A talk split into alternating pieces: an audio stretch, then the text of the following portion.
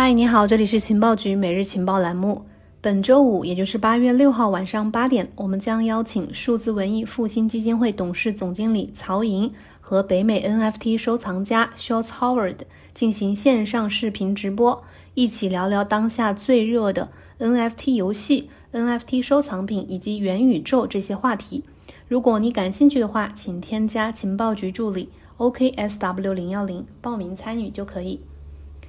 今天我们节目的主题呢，是从机构主导到散户主导，加密资产开启金融市场的新时代。这是 Balakrishnan 在 Market Cycles 上面发表的一篇代表个人观点的文章，下面来给你分享。我们当下所看到的金融市场是由机构投资者驱动的，任何大型金融公司，从保险承销商到多空对冲基金，都是机构。笼统而言，各种机构的行为模式是非常相似的。它们规模庞大，所以有严格的交易管理和风控机制。另外，除非完全是由内部资金启动，否则大机构的话是需要对合伙人负责的。他们并且是需要满足一定的托管投资指标的。大部分的指标都是非常相似的。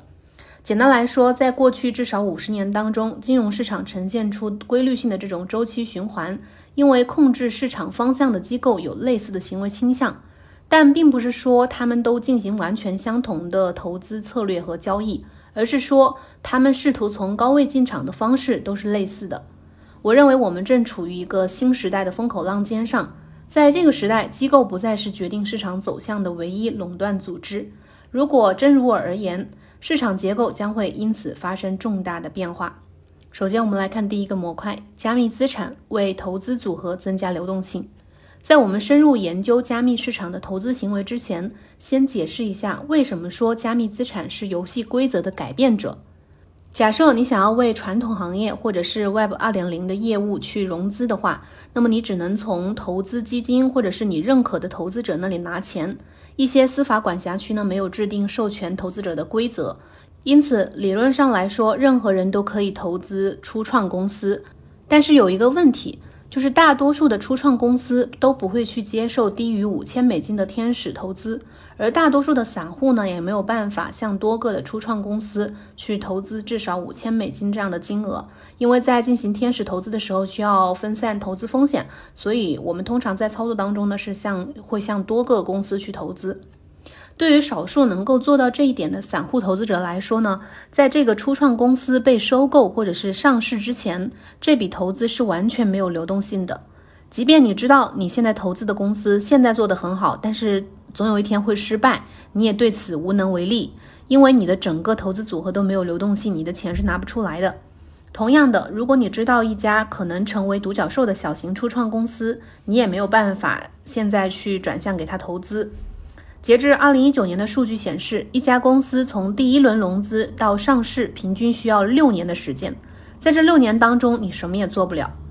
而加密市场呢，或多或少的解决了这个问题。加密投资者不必等待六年，很快就能够得到流动性。现在的一般流程是什么样的呢？就是初创项目呢，从基金或者是知名的天使投资人那里去获得种子轮的融资，然后他们用这笔钱去创建一个 MVP，就是最小化可行产品。推出他们的原生治理代币，最终实现去中心化。在这种情况下，即使你没有资金、没有基金，也不是天使投资人，你也有机会去尽早的买入，因为散户投资者可以购买任意的金额，比如说去买五百美元的加密初创项目的治理代币。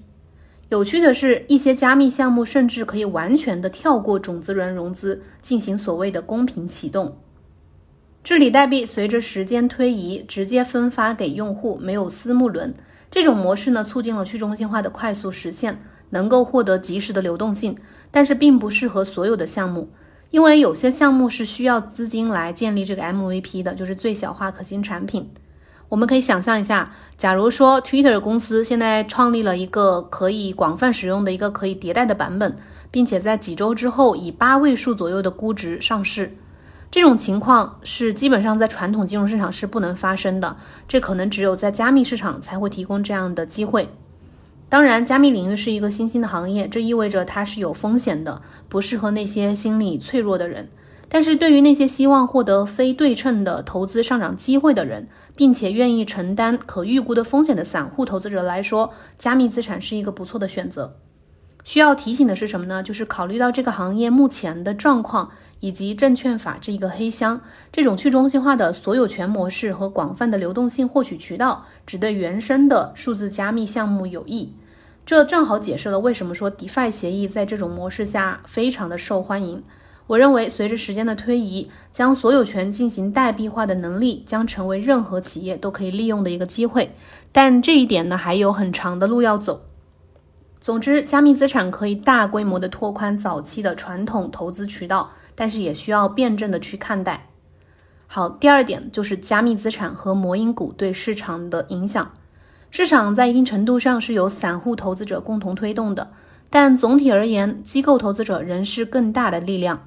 然而，在最近几年，美国家庭净资产当中用于股票投资的比例大幅增加。巴克莱银行在二零二零年九月的一份报告当中强调，散户投资者突然崛起，成为了期权市场的主要推动力量。市场本质上是由行为驱动的，基本面也是由流动性引起的。一只股票不会自己就从二十美元涨到三十五美元。它的价格之所以会变动，是因为估值模型预计未来三个季度这只股票的收益会更高。那么投资者有人去相信这个模型的话，认为现在这只股票价值是被低估了，所以才会买进。不过这也并不意味着说基本面不重要，基本面是交易背后的逻辑，是增长的催化剂，促使投资者去购买。但是如果散户投资者继续的将资金转移到流动性市场，沿用这种大多数的知名机构投资者遵循的这种僵化的思维模式，那么基本面对市场的控制力很快就会被削弱。在今年，加密货币和一些魔音股同时上涨，极大的加速了这个趋势。这个魔音股是什么意思呢？就是呃，他们通常是指一些价格过高，并且在短时间内经历快速增长的这种峰值的一些股票。人们看到自己的熟人、好朋友在加密资产或者是呃 GameStop 上面赚了一大笔钱，于是决定也尝试一下。在这种情况下，市场似乎看不到上限，即使是躺赢的加密投资者也被认为是下一个巴菲特。那么这呢就激发了很多外面的散户对投资的兴趣，投资及娱乐的这种理念大行其道。几位业内专家认为，全球各地的封锁加上低利率的环境，是散户越来越多的参与二级市场交易的又一催化剂。第三点，散户的行为加剧了市场波动。随着散户购买开始在许多市场中占据更大的份额，因此在分析这些市场的时候呢，必须考虑他们的行为模式。比如说，如果买方估值模型跟一些对冲基金说，一只交易价格是二十五美金的股票。它其实价真实的价值是四十五美金，那么这些对冲基金就会开始买入。但如果占这只股票多数份额的散户投资者并不相信这种估值模型，他们就不会购买。这种行为上的差异会对股票的价格产生影响。机构已经成为了少数群体，因此机构的预测对市场价格的影响远远小于从前。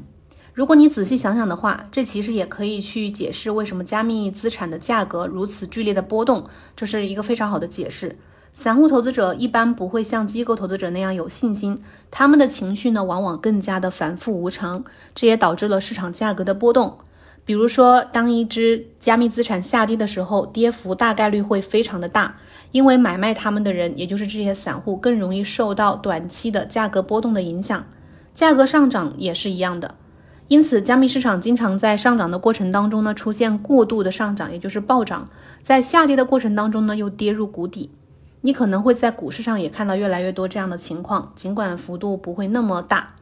虽然我们没有找到数据支撑，但是我有理由相信，如果你将亚马逊和谷歌等大盘股的历史数据，去和这个 AMC 以及呃 t e r r y 的这些股呃散户主导的股票进行对比的话，就会发现后者的波动性将远远超过前者。也就是说，有散户主导的股票的这个波动性会远远的大于这些大盘股的这个波动性。机构主导的资产类别将不会受到散户渗透率增加的负面影响。但是，我认为我们将看到新的市场动态开始席卷到某些资产领域。这主要是因为这些领域的新故事吸引了新时代的投资者，比如说 Z 世代等等。值得注意的是，所有以上的这些推论呢，都是建立在特定市场的散户份额继续以同样的速度增长的基础之上的。如果散户持有的份额没有继续增长的话，那么市场也许会回到二零二零年。但是继续增长的话呢，那么就请你为市场行为的新时代做好准备吧。许多人认为，如果初创公司的股权可以自由交易的话，那么它一定也会表现出类似于加密市场的波动性。虽然的确可能如此。但是我认为，这用来描述主要投资者是散户的市场的这个情况会更加准确。我相信很快一切都会成为可投资的资产，从你朋友的新公司到你喜欢的艺术家，我敢打赌，散户投资者也将成为主要的投资者。我们来总结一下今天的结论：第一，就是随着之前对散户不开放的一些投资阶段逐步开放，并且具备流动性的话，市场将会有更多的机会，同样也会有更多的风险。第二点，随着散户逐渐主导某些特定的市场，比如说加密市场，这些市场的结构呢将会发生巨大的变化。以上就是我们今天的节目内容，感谢你的收听，明天再见。